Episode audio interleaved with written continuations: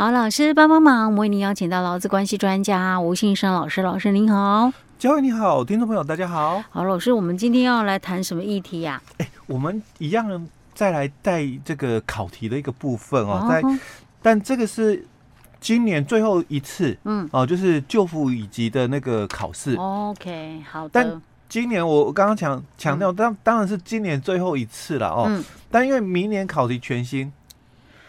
为什么？是因为那个职业灾害保险独立出来吗？新法规的部分哦，哦。那他有强调说，这个新法规在今年不会考，嗯，哦，那明年考。哦，哦是哦。所以老师，那你明年第一次的就服以及是什么时候考？几月考？在。一月、二月的时候报名，然后三月考试、嗯。是，所以那个如果有打算要考救辅以及的朋友们，要特别的注意。哎，对，那个我们其实我们今年讲了好多有关五月一号开始新的这个，就是职业灾害保险暨什么职业灾职保法、灾保法、灾保法，就是劳工职业灾害保险暨保护法。OK，这很重要。哎，对。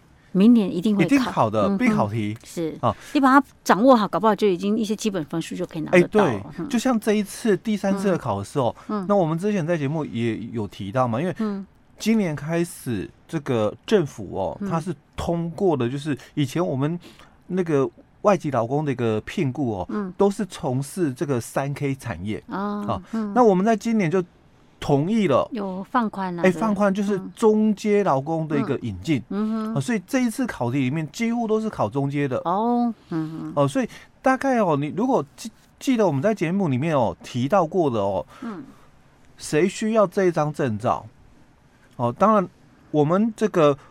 外劳中介公司有没有？嗯，哦，他一定要具备这张证照的哦，所以跟他们的业务相关的法规，嗯，嗯，哦，一定是会考的。是，那我们政府单位的就业服务站，嗯，哦，他也需要这一张证照，嗯，所以当然跟这个业务有关系的哦，一定会考，哎，也一定会考。哦。那再来就是在民营机构里面的，你是你会聘请到外劳的，哎。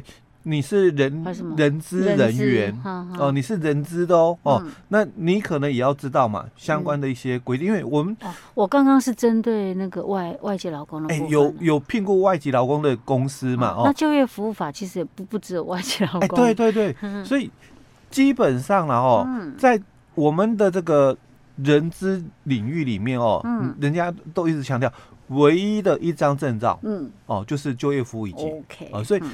这三个方向哦，你从这三个方向去思考的时候，嗯、你就会就会知道说，他考了很多劳动法规，嗯，就是让中介公司哦，或者是就业服务机构，嗯，哦，那再来就是人资人员，所以人资人员他就是职场的伦理那一块了。哎、啊，老师，我突然想到。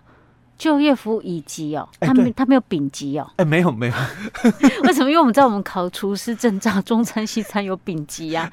我突然想到，哎，他就业服务乙级没有丙级哦，比较简单一点。OK，好吧，这我额外问题，忽略我的问题。OK，好，好，所以我们来先来看一下，他第一题哦，就考的就是我我刚刚提到中阶的一个。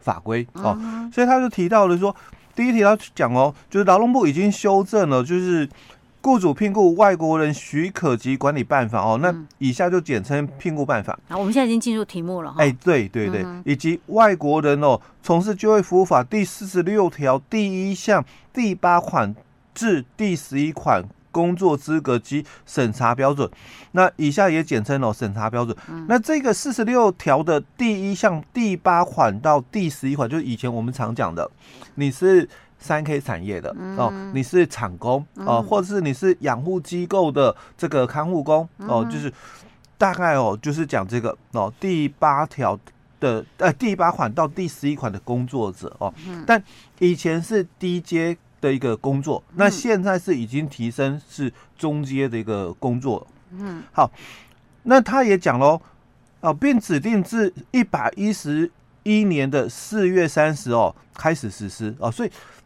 本本来应该是在四月三十那时候，其实很早就有在谈，但是因为受疫情的关系，然后所以有点延误哦。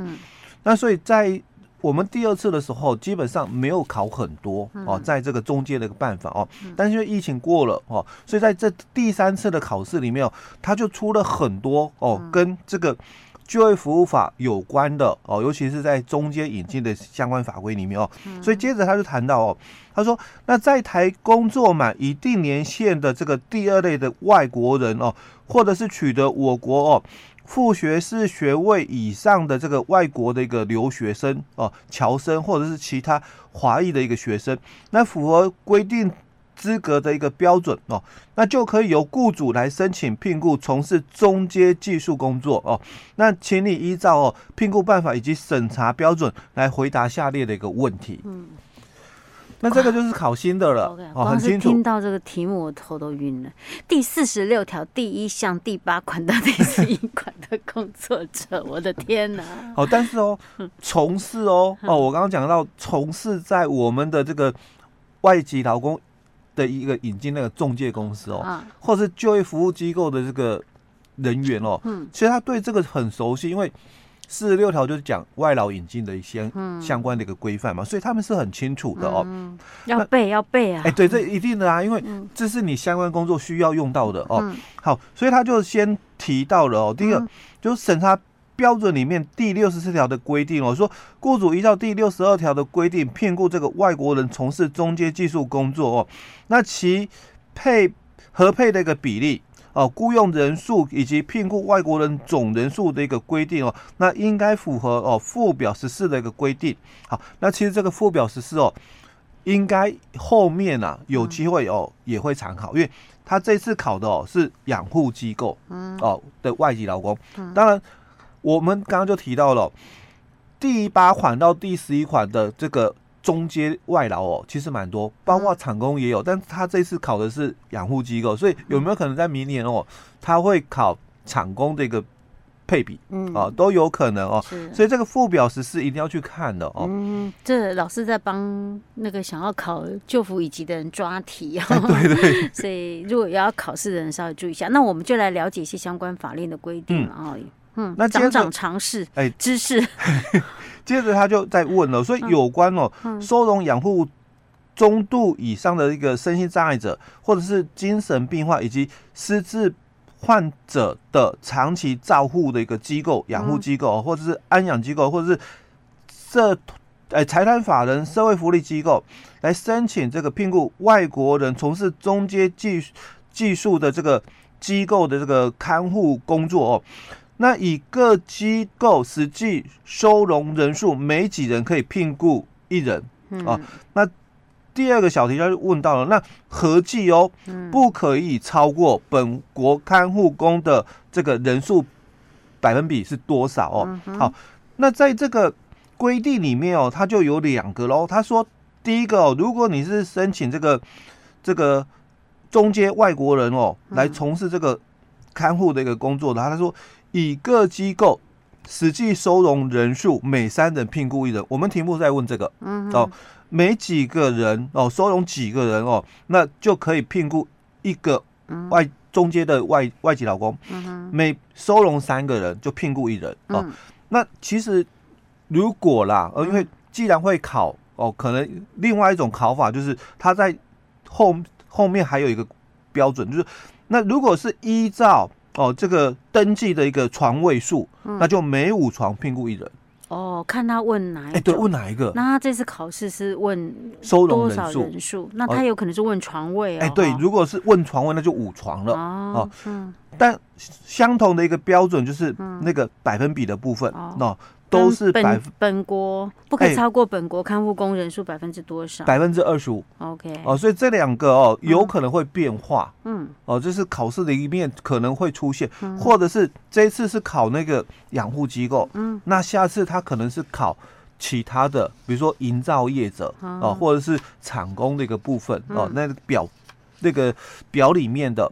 标准、嗯、是哦，是什么？难怪老师说那个附表要去背一下。哎，对，那个附表很重要哦，嗯、因为你是从事嘛，嗯，哦，外籍中介的、嗯、哦，那你帮这个客客户哦，你的客户，嗯，去申请嘛，你当然要知道说他们的标准是什么、哦，这个是人那个可能啊，工。工厂，嗯，哦，对，各个事业主或工厂的公司的这个人资人员，嗯，可能都不懂，嗯，哦，那你身为这个做从事这个业务的，嗯，哦，这个相关业者嘛，那你对相关法规你必须了解。OK，好，这个是呃第一大题里面的第一小题，哎，对。OK，我们先讲到这里。嗯，我们还有第二小题呢，哈，嗯，它的状况好像不太一样。我们明天，呃，不是下一集再继续跟大家分享。好。